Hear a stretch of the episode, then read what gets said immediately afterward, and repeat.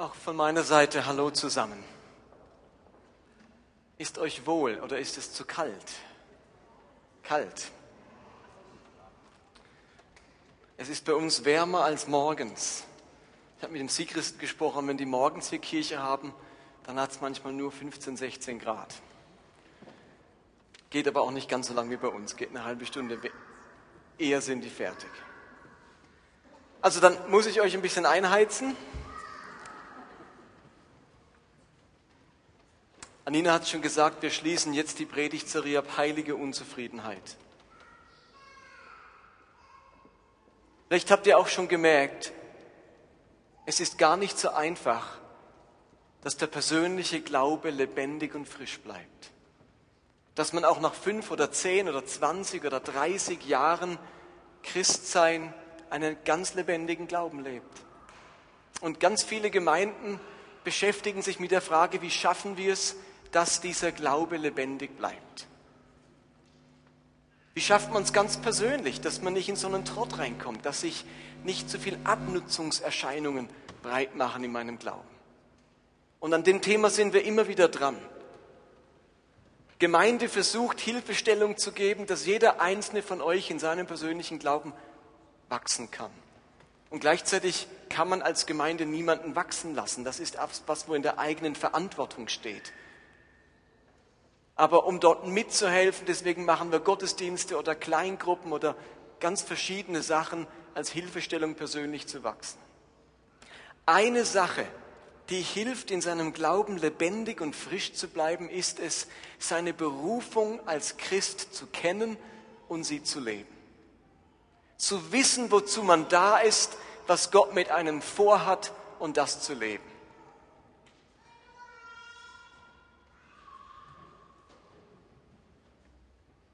Und wir haben gesagt, dass man seine Berufung, seinen göttlichen Auftrag dadurch herausfinden kann, dass man seiner heiligen Unzufriedenheit auf die Spur geht. Gibt es Dinge, die mich innerlich total beschäftigen, wo ich denke, das kann so nicht weitergehen, hier muss jemand etwas tun, hier muss man doch eingreifen, hier muss doch irgendjemand ans Werk gehen. Und aus dieser heiligen Unzufriedenheit entsteht eine Leidenschaft für etwas und aus dieser Leidenschaft macht Gott eine Berufung. Und dann haben wir gesagt, letzten Sonntag der, der Michel, dass wir nicht nur eine heilige Unzufriedenheit in uns haben, sondern wir haben auch Gaben und Talente, Fähigkeiten. Und auch die sind wichtig, um eine Berufung herauszufinden. Man könnte auch so sagen, meine heilige Unzufriedenheit macht deutlich, wo ich mich einsetzen soll, für was ich mich einsetzen soll. Und meine Gaben und Talente machen deutlich, wie, auf welche Art und Weise ich mich an diesem Wo einsetzen soll. Und jetzt gehen wir mal davon aus, dass Gott am Wirken ist und viele von euch ihre heilige Unzufriedenheit spüren. Wir gehen heute mal davon aus, du kennst deine Berufung, ob jetzt groß oder klein. Und bitte, denk beim Wort Berufung nicht immer gleich an Lebensberufung, die erst am Sterbebett ausklingt, Vielleicht ist es eine Berufung, die ist klein, die gilt nur für einen Lebensabschnitt, die gilt, die gilt für die momentane Phase. Egal was es ist, es ist auf alle Fälle gut, mit Berufung zu leben, als einfach so zu leben, vor allem als Christ. Und jetzt gehen wir davon aus, du kennst deine Berufung, du bist sie am Entdecken. Jetzt bleibt eine große Frage, nämlich wie schaffe ich es, diese Berufung wirklich umzusetzen? Wie bekomme ich diese Berufung in meinen oft so vollen total vollgestopften Alltag hinein. Ich glaube, den meisten von euch geht es ja wie mir. Man wüsste, was man eigentlich tun sollte. An, an göttlichen Aufgaben und Aufträgen fehlt es nicht. An inneren Vorhaben und Vorsätzen fehlt es uns nicht. Die große Problematik ist, wie schaffe ich es, diese Dinge, die ich eigentlich tun möchte, wirklich in meinen Alltag reinzubekommen, weil der so voll ist, weil der so erfüllt ist, weil ich so vieles zu tun habe. Und dem möchte ich heute auf die Spur gehen. Wie komme ich von meinem Alltag in meine Berufung hinein?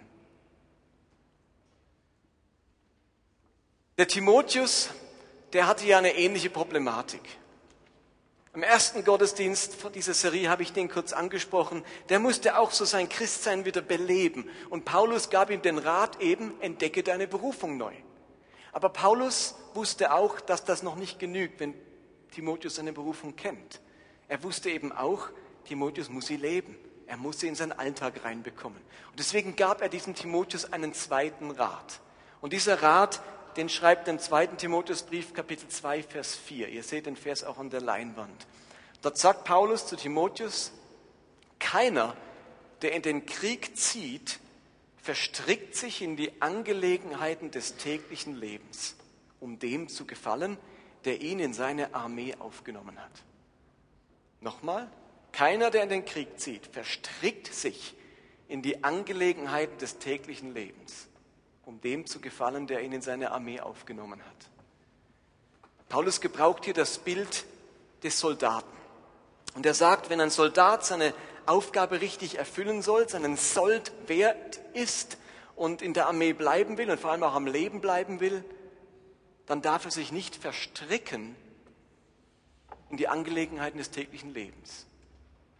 Ist doch logisch. Also jeder von euch, wo schon in der RS oder im WK war, der, der weiß, dass man kann nicht gleichzeitig auf dem Schlachtfeld sein und ein paar Dinge auf seine Einkaufsliste schreiben. Man kann nicht gleichzeitig an der Front sein und eine SMS in sein Handy tippen. Man kann nicht den Beruf Soldat haben und am Abend noch eine Dönerbude aufmachen. Entweder oder. Man muss Soldat ganz sein. Man darf nicht verstrickt sein in die Belange des täglichen Lebens. Und die Worte, die Paulus in diesem Vers gebraucht, die sind sehr interessant. Das Wort verstricken, das hat als Grundlage das griechische Wort, das benutzt wird an der Stelle, wo die Römer, römischen Soldaten aus Dornen Jesus eine Krone flechten. Das griechische Wort heißt eigentlich flechten an dieser Stelle. Und Paulus hängt noch eine Vorsilbe davor, nämlich hinein. Hineinflechten. Und er sagt, kein Kriegsmann darf hineingeflochten sein in was? Und da steht das griechische Wort Pragmateia bios die pragmatischen Dinge des Lebens, die ganz praktischen Dinge des Alltags. Wenn man also ein Soldat ist, wenn man im Auftrag eines Generals steht, ich könnte jetzt auch sagen, ich habe ein Bild des Paulus gebraucht, wenn man im Auftrag Gottes steht, dann funktioniert das nur, wenn ich nicht hinein verstrickt bin in die Dinge des täglichen Lebens. Und Paulus ist ja nicht blöd, der weiß natürlich, dass wir alle einen Alltag haben. Seine Idee ist nicht, jeder Christ muss irgendwie abgeschottet von der Welt im Kloster zu Hause sein, nur dort hat er nichts zu tun mit den Belangen des Lebens. Nein, wir alle haben mit einem Alltag und haben täglich mit Dingen des Lebens zu tun. Vor was er warnt, ist das hineinverstrickt werden, hineingeflochten werden. Damit ihr dafür eine Vorstellung bekommt, habe ich ein kleines Experiment vorbereitet. Ich bräuchte sechs Personen, Freiwillige, die für mich etwas flechten. Könnten mal sechs Leute hier nach vorne kommen.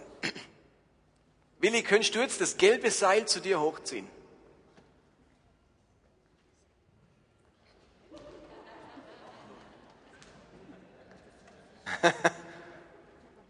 Geht nicht, hä? Keine Chance. okay, ihr könnt es genau. Nee, machen wir lieber nicht. Also, vielen Dank für das Experiment. Also, ihr habt Folgendes gemerkt. Wenn drei Seile verflochten sind, kriegt man das eine nicht mehr heraus. Es ist hineingeflochten in diese zwei anderen Seile und der Willi hatte keine Chance, das irgendwie rauszubekommen. Wie hätte er das denn wieder rausbekommen? Wie hätten wir das geschafft, dass das gelbe Seil wieder zum Willi hochgegangen wäre? Die einzige Chance ist wieder auseinanderflechten. Man kriegt es nicht rausgezogen. Und ihr Lieben, das ist das Bild, das Paulus hier gebraucht. Wenn dein Leben in den Alltag hineingeflochten ist, dann kriegst du es nicht einfach mehr so raus. Du musst deinen Alltag entflechten, wenn du deine Berufung leben willst. Wenn dein Leben noch etwas anderes bewirken soll, als nur im Alltag gefangen sein. Einfach sich so aus dem Alltag rausziehen, das ist ganz schwierig. Man muss den Alltag entflechten, wenn man seine Berufung leben möchte. Und die Frage ist, wie macht man das? Wie kann man seinen Alltag entflechten? Und ich möchte euch heute bewusst machen, dass selbst Jesus es nötig hatte, seinen Alltag zu entflechten. Als Jesus auf diese Welt kam, oder ich muss es anders sagen, als Jesus seine Berufung lebte, seinen göttlichen Auftrag lebte, wie alt war er da? Ungefähr 30, genau. Jesus war ungefähr 30 Jahre, als er seine Berufung, nämlich der Retter der Welt, der Messias zu sein, lebte. Jetzt ist doch interessant, dass Gott diesen Jesus nicht wie den Terminator mit 30 auf die Welt gesandt hat und kaum kommt er an, nimmt er seine Berufung wahr. Hätte er ja auch machen können. Gott hätte Jesus als 30-Jährigen einfach auftauchen lassen können. Nicht irgendwie wird abgesetzt in der Wüste Sinai, dann wandert er ein paar Tage nach Israel, tritt auf und sagt, hier bin ich, ein neuer Rabbi, und jetzt fängt er seine, an, seine Berufung zu leben. Hat Gott so nicht gemacht. Er hat Jesus als Baby, als Neugeborenen auf die Welt kommen lassen.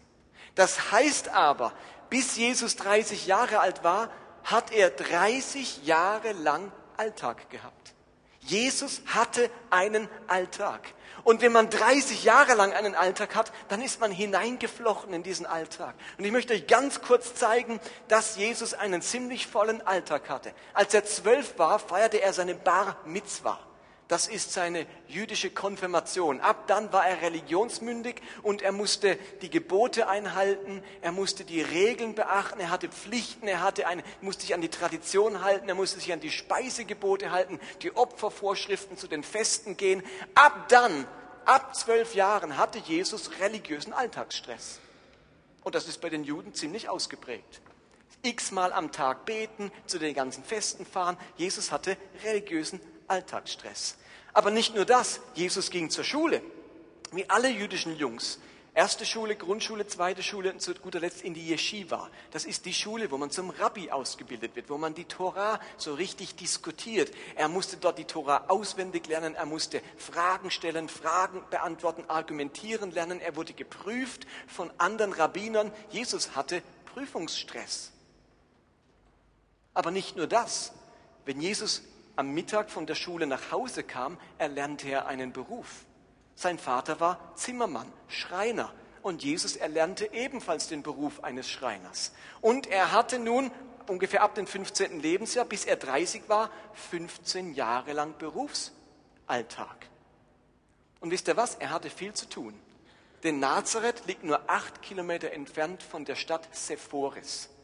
Diese Stadt Sephoris war zur Zeit Jesu von Herodes als neue galiläische Hauptstadt gedacht. Er wollte aus Sepphoris etwas ganz, ganz Bedeutsames machen.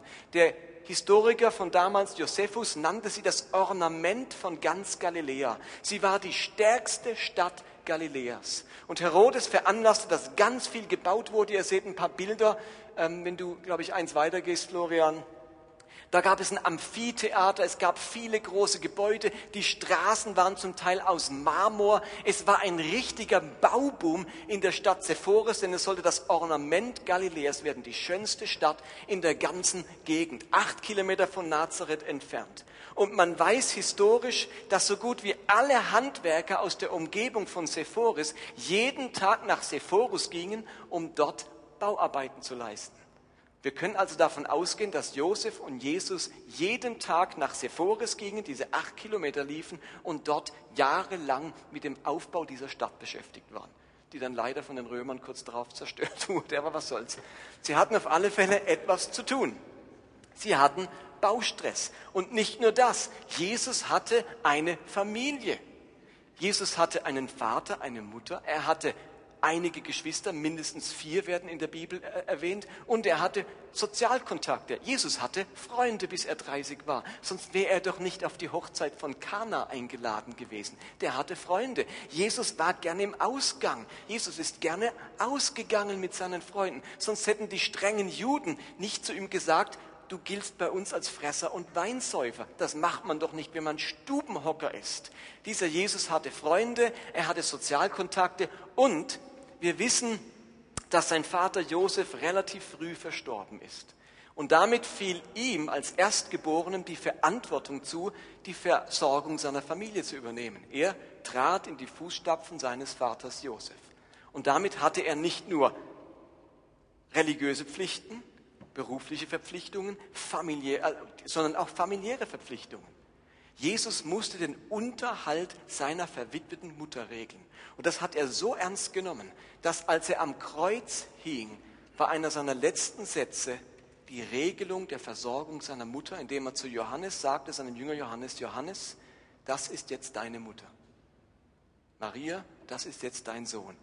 Ihr, also Johannes, du sorgst für Maria bitte wie für deine Mutter. Es war seine Verantwortung, Jesu Verantwortung. Habt ihr euch schon mal gefragt, warum er das regelt am Kreuz? Weil es seine Verantwortung war, für seine Mutter zu sorgen.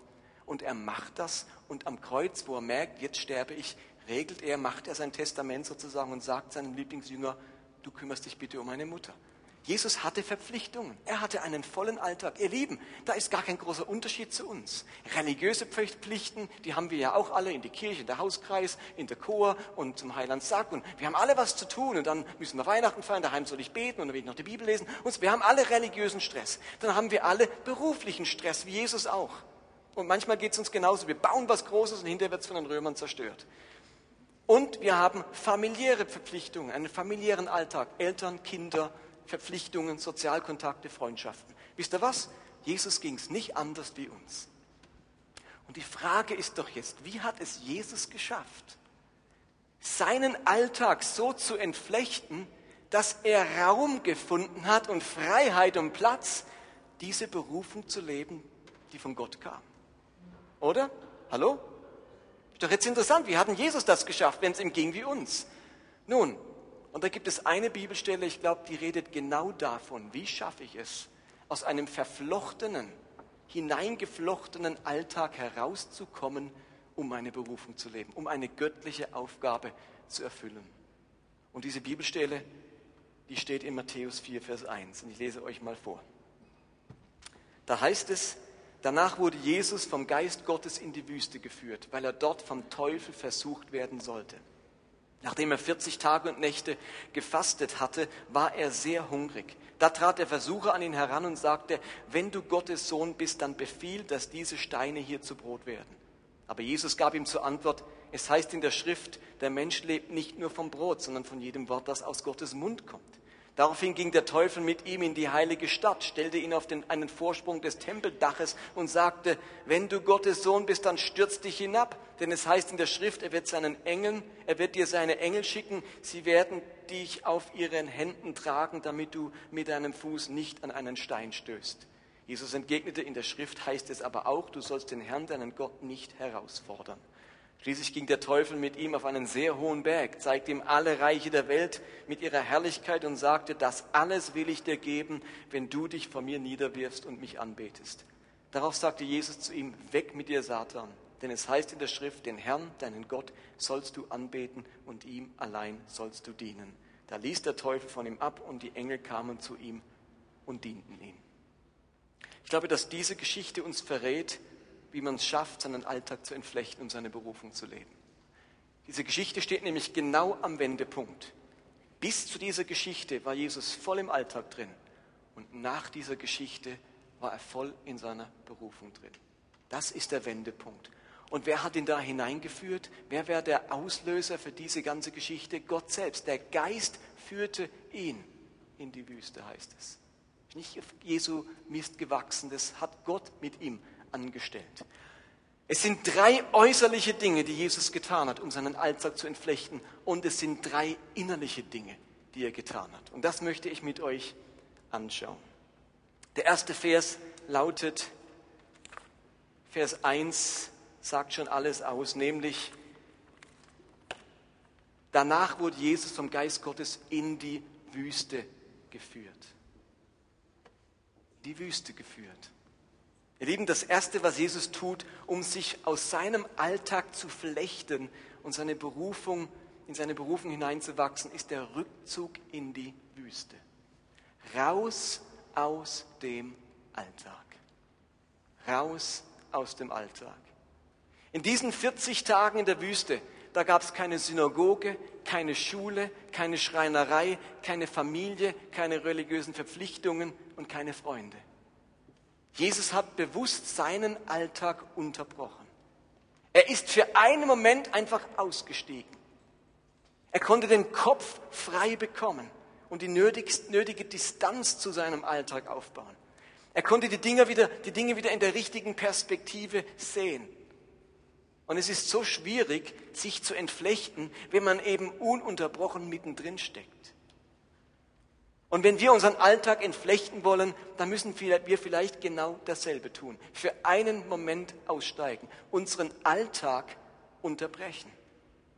Vielleicht nutze ich die nächsten Ferien nicht um Urlaub zu machen, sondern ganz bewusst um auszusteigen, Distanz zu bekommen und den Kopf frei zu bekommen. Vielleicht nehme ich an einer Freizeit teil, einer Woche der Stille oder gehe tatsächlich für ein paar Tage ins Kloster, um mich bewusst rauszunehmen.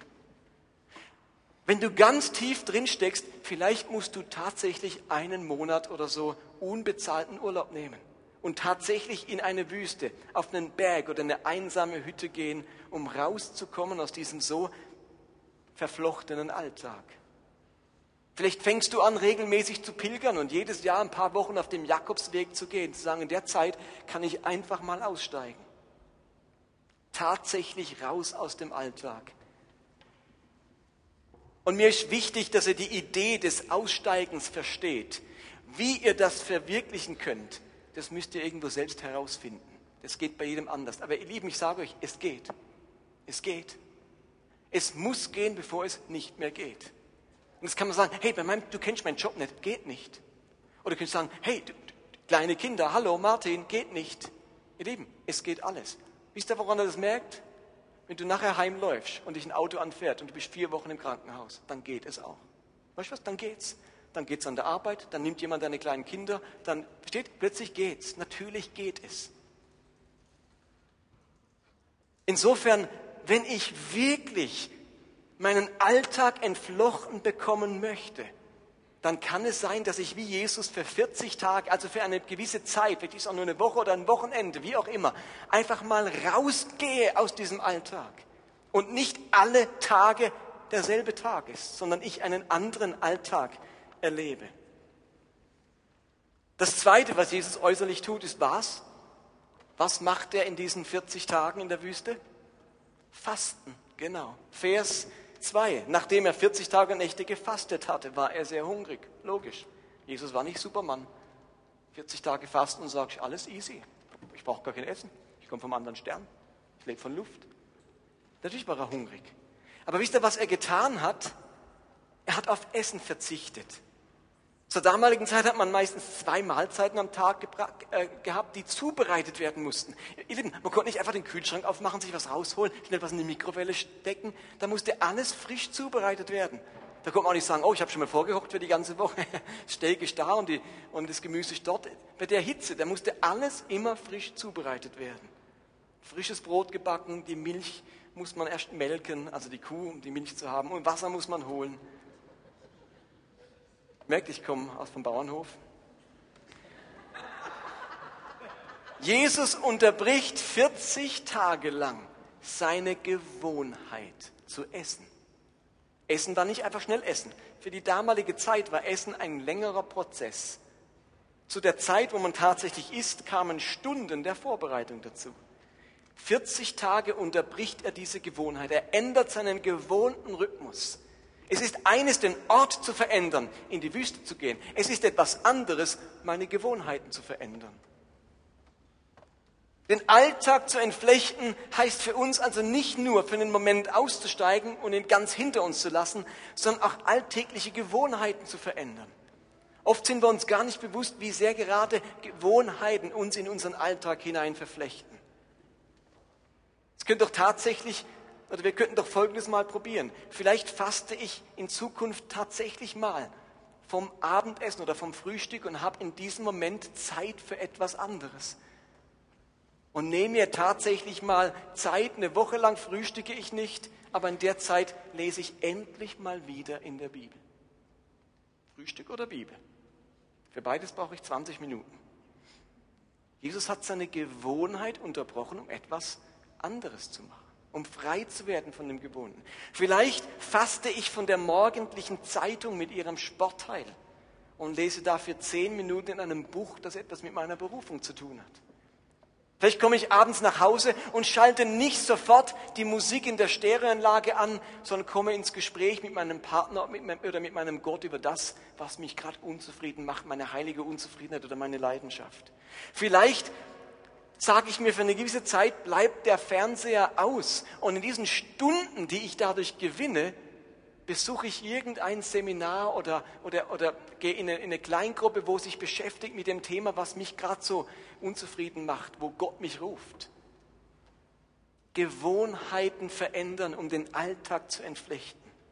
Gott hat Jesus veranlasst, 40 Tage zu fasten, um sich auf seine Berufung vorzubereiten. Wovon könnte ich in meinem Alltag von gewohntem Fasten, um eben solche sehr anhänglichen Gewohnheiten loszuwerden? Das war die zweite äußerliche Sache. Die dritte äußerliche Sache, die steht nicht explizit im Text, aber ich glaube, die kann man sehr leicht herleiten, nämlich Jesus hat in dieser Zeit Gott gesucht und gebetet. Ich glaube nicht, dass er einfach nur in der Wüste rumgesessen ist und Sandkörner gezählt hat, sondern dass er die Zeit benutzt hat, um zu beten. Sich zu besinnen, sich auf Gott auszurichten sich bewusst zu machen, was vor ihm liegt, was er will, wozu er da ist. Er hat Zeit zur Besinnung, zum Gottsuchen genommen. Lieben, so wie er in diesen 40 Tagen durch sein Fasten mit bestimmten Gewohnheiten aufgehört hat, so hat er sich in diesen 40 Tagen anderes angewöhnt, nämlich in die Stille zu gehen und Gott zu suchen. Und später lesen wir das dann immer wieder, zum Beispiel in Markus 1, Vers 35. Dort heißt es dann, früh am Morgen, als es, als es noch völlig dunkel war, stand Jesus auf, verließ das Haus und ging an einen einsamen Ort, um zu beten. Ab dann war das seine Gewohnheit. Jesus wusste, dass seine Berufung auf ihn wartete und er hat sich darin geübt, Gott zu suchen und ein Gebetsleben zu führen. Und ihr Lieben, mir ist völlig klar, dass dass es so unterschiedliche Gebetstypen gibt unter uns. Nicht jeder kann vor Sonnenaufgang, Sonnenanbruch, sagt man Sonnenanbruch? Nee, wie sagt man? Sonnenaufgang, Tagesanbruch. Nicht jeder von uns kann bei Tag, vor Tagesanbruch hinausgehen und beten. Das, ist, das kann nicht jeder. Aber jeder sollte herausfinden, wie könnte ich mir eine engere Beziehung mit Gott angewöhnen? Wo kann ich Gott suchen? Denn das scheint dazu zu gehören, wenn ich von meinem Alltag entflochten werden will und in meine Berufung hineinkommen will. Und damit bleiben uns noch die drei inneren Dinge, die geschehen sind in diesen 40 Tagen. Und ich habe die überschrieben, viertens, die großen Lebensfragen klären. Wenn ich in meine Berufung, in meine göttliche Aufgabe hineinwachsen will, dann muss ich drei große Lebensfragen klären. Das heißt in Vers 3, da trat der Versucher an ihn heran und sagte, und jetzt kommen drei Herausforderungen, die drei sogenannten Versuchungen. Und ich will sie heute mal ganz bewusst anders nennen. Gott hat Jesus ja da hineingeführt. Und Gott hat dem Teufel erlaubt, Jesus zu versuchen, so wie er damals Hiob erlaubt hat, den Hiob zu versuchen. Und jetzt kommen die drei großen Hinterfragungen. Die drei großen Anfragen denen sich Jesus stellen muss. Und ich garantiere euch, wenn er in diesen drei Hinterfragungen versagt hätte, wäre seine ganze Berufung hinfällig gewesen. Die waren ganz entscheidend, dass er in diesen drei Fragen Klarheit gewinnt und klar dasteht. Die erste große Hinterfragung steht in Vers 4, wo Jesus antwortet, der Mensch lebt nicht nur von Brot, sondern von jedem Wort, das aus dem Mund Gottes kommt. Der Versucher will Jesus dazu bringen, sich aus Steinen Brot zu machen. Und Brot, wissen wir alle, das ist Grundnahrungsmittel, die Grundlage unserer Ernährung. Das war es auch damals im alten Israel. Und Jesus macht deutlich, dass es noch eine viel wichtigere Grundlage des Lebens gibt als die Nahrungsgrundlage Brot. Verstanden? Er macht deutlich, hey, man lebt, also stimmt schon, Brot ist die Nahrungsgrundlage, aber es gibt noch was viel Wichtigeres als Brot. Seine Lebensgrundlage ist nicht Brot, sondern seine Beziehung zu Gott. Hallo? Jesus muss entscheiden, was ist meine Lebensgrundlage? Lebe ich von Brot und damit auch vom Verdienst, von der Karriere, von einem Beruf, der mich mit Brot versorgt? Ist das mein Lebensmittelpunkt? Oder ist es Gott? Und er sagt, er trifft die Entscheidung. Die große Hinterfragung beantwortet er, ich lebe nicht zentral von Brot, sondern von jedem Wort Gottes, von jedem Kontakt mit Gott, von jeder Beziehung, die ich mit Gott pflege. Die Frage, die möchte Gott in unser aller Leben geklärt haben. Ist Gott die Grundlage und das Zentrum meines Lebens? Ihr Lieben, ich meine damit nicht nur, ob du irgendwann in deinem Leben einmal dich bekehrt hast und ein Übergabegebet gesprochen hast und gesagt hast, Herr, du sollst auf dem Thron meines Lebens sitzen. Du bist mein Herr. Mir geht es nicht darum, was du vor fünf oder zehn oder zwanzig Jahren getan hast, sondern die simple Frage, ist Gott heute und hier das Zentrum und der Angelpunkt und der Mittelpunkt deines Lebens? Ist er in der jetzigen Lebensphase, in der ich jetzt stecke, trotz allem, was in meinem Leben sonst noch da ist, trotz aller Umstände, das Zentrum meines Lebens oder ist er an den Rand getreten? Lebe ich von Gott, von jedem Wort, das er zu meinem Herzen spricht? Oder lebe ich von anderen Dingen? Ist Gott für mich so zentral wie, für das, wie das tägliche Brot für meinen Körper? Manchmal habe ich den Eindruck, Gott ist für uns nicht das tägliche Brot. Er ist der Big Mac meines Lebens. Versteht ihr? Täglich Brot heißt, das esse ich jeden Tag. Big Mac, da gehe ich ab und zu mal zu McDonalds und esse ein Big Mac.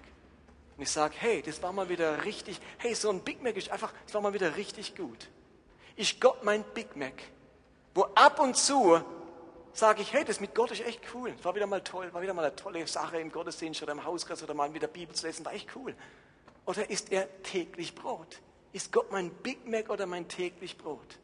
Ist Gott meine Lebensgrundlage, mein Lebensmittelpunkt? Oder ist es meine Arbeitsstelle, die Suche nach einem Partner, die Aufgabe mit meinen Kindern, mein neues spannendes Hobby, meine körperliche Fitness oder was auch immer? Wovon lebe ich? Was bringt mir tiefe Erfüllung? Und Jesus musste nach 30 Jahren die Frage klären, von was lebst du? Von Brot oder von dieser Beziehung mit Gott? Und das ist nicht nur eine Frage für einen, der Jesus nicht kennt, sondern für uns heute und hier, egal wie lange wir mit Jesus unterwegs sind. Die zweite große Hinterfragung, die steckt in Vers 6 Dort heißt es, wenn du Gottes Sohn bist, dann stürz dich hinab, denn es heißt in der Schrift, er wird, sein, er wird, ihm seine Engel schicken, sie werden dich auf ihren Händen tragen, damit du deinen Fuß nicht an einen Stein stoßt. Und jetzt sagt Jesus, in der Schrift heißt es auch, du sollst den Herrn, deinen Gott, nicht herausfordern. Ich glaube, hier geht es um dieses Thema, sind meine großen Fragen zur Ruhe gekommen? Was Jesus klären musste, war die Frage, sind meine großen Fragen zur Ruhe gekommen? Ist ist er mit seinen großen inneren Fragen Gott gegenüber zur Ruhe gekommen. Der Teufel legt ihm dar, wenn du mit Gott unterwegs bist, dann bewahrt er dich, dann stößt dein Fuß nicht gegen einen Stein, dann läuft dein Leben rund. Gott hat's versprochen, probier es einmal aus. Schon bei Adam und Eva hat der Teufel das versucht. Sollte Gott gesagt haben, der hat doch, stimmt das wirklich, was Gott sagt? Immer wieder sind wir mit der Frage nach Gottes Glaubwürdigkeit und Vertrauenswürdigkeit und Treue konfrontiert. Hält Gott, was er verspricht? Kann ich mich ganz auf Gott verlassen? Erhört er wirklich mein Gebet? Stecken in mir Zweifel, Vorwürfe und Anklagen gegen Gott? Und ihr Lieben, Zweifel sind legitim. Sie sind sogar wichtig für unser Glaubensleben. Und ohne sie können wir nicht wachsen. Aber um in meine Berufung hineinzuwachsen, muss ich Frieden gefunden haben bei diesen großen Fragen. Ich kann Gottes Aufträge nicht erfüllen, wenn ich dauernd an seiner Güte und seiner Glaubwürdigkeit zweifle. Und darum antwortet Jesus, du sollst deinen Gott nicht herausfordern oder versuchen oder hinterfragen. Wisst ihr, was ich entdeckt habe? Dass der Glaube die einzigartige Chance bietet, zwar nicht auf alle meine Fragen eine Antwort zu geben, aber mir über alle großen Fragen Ruhe zu schenken. Das ist ein großes Geheimnis. Gott schenkt nicht auf alle großen Fragen eine Antwort, aber ich kann über alle großen Fragen zur Ruhe kommen.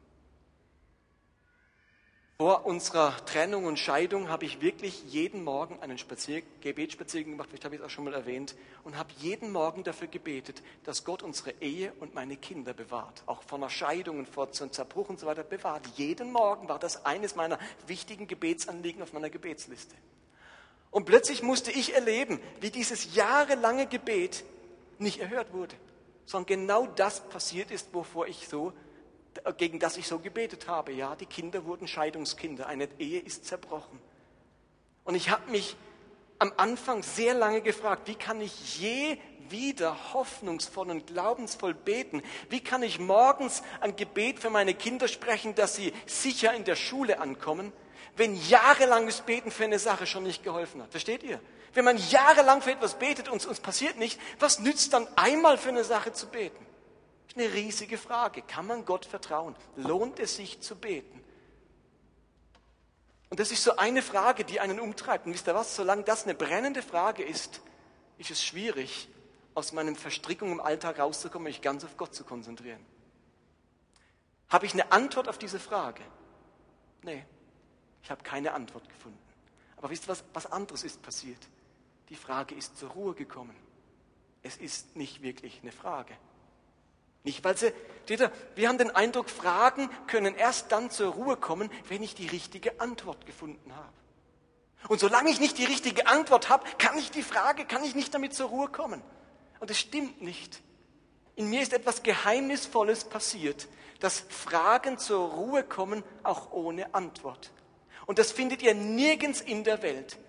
In der ganzen Welt können Leute Fragen nicht sein lassen, bis sie eine Antwort haben.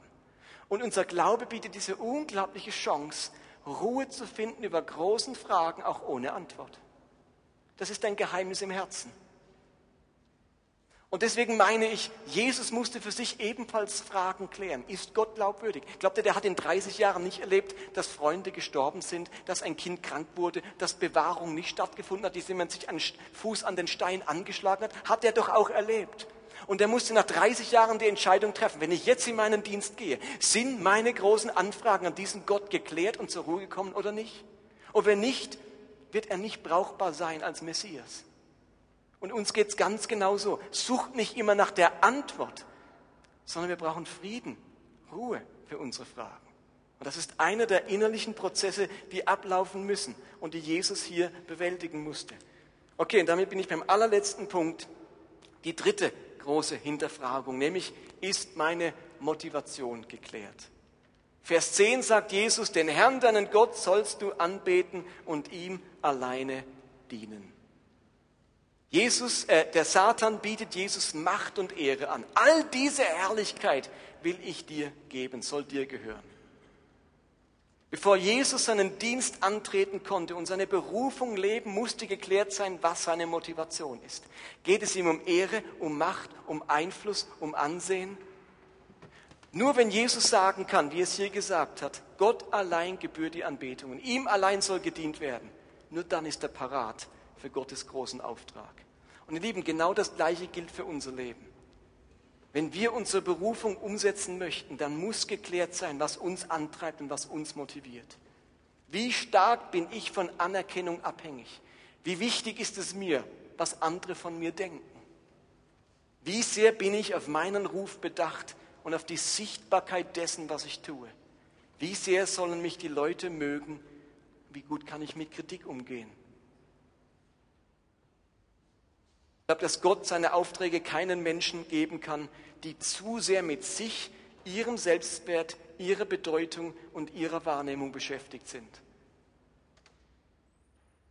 Das war damals die Versuchung Jesu und es ist heute unser aller Versuchung.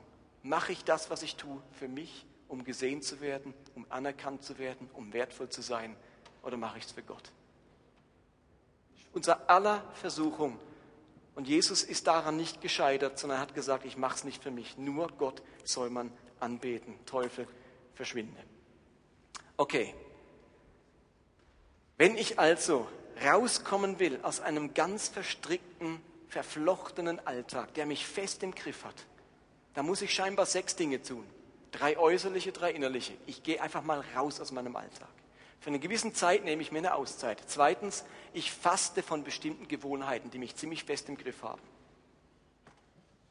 Okay?